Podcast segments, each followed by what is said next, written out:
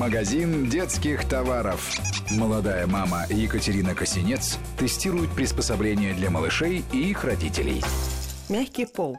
Когда малыш уже начинает самостоятельно переворачиваться, садиться, вставать на четвереньки и пытаться ползти, ему уже требуется пространство большее, чем периметр кроватки. Лучше всего для таких упражнений подходит пол.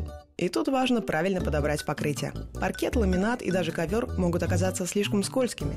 Для того, чтобы ребенок смог оттолкнуться и совершить свое первое движение вперед. Коврик-пазл поможет решить проблему. Как это выглядит? Это небольшие квадраты из этилвинилацетата, то есть пенки, такой, из которой делают в том числе туристические коврики.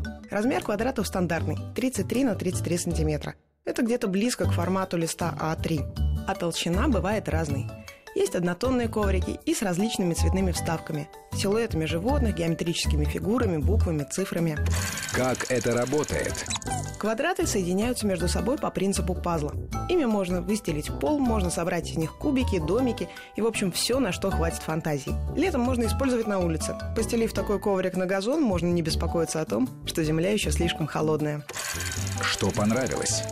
Теплый, не скользит, легко моется под проточной водой из-под крана и быстро сохнет.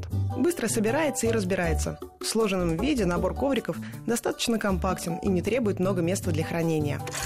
Что не понравилось? собирает много пыли. Когда ребенок все время ползает, возится, накапливается статическое электричество, и грязь к нему так и липнет. Выпадают вставные детали. После пары недель использования они держатся уже не так крепко. И если в коврике на полу отсутствует такая деталь, ребенок может зацепиться и споткнуться. Так что для первых месяцев удобнее использовать однотонные квадраты без фигурок вставок. Сколько стоит? 600-700 рублей за комплект из 9 элементов. Магазин детских товаров.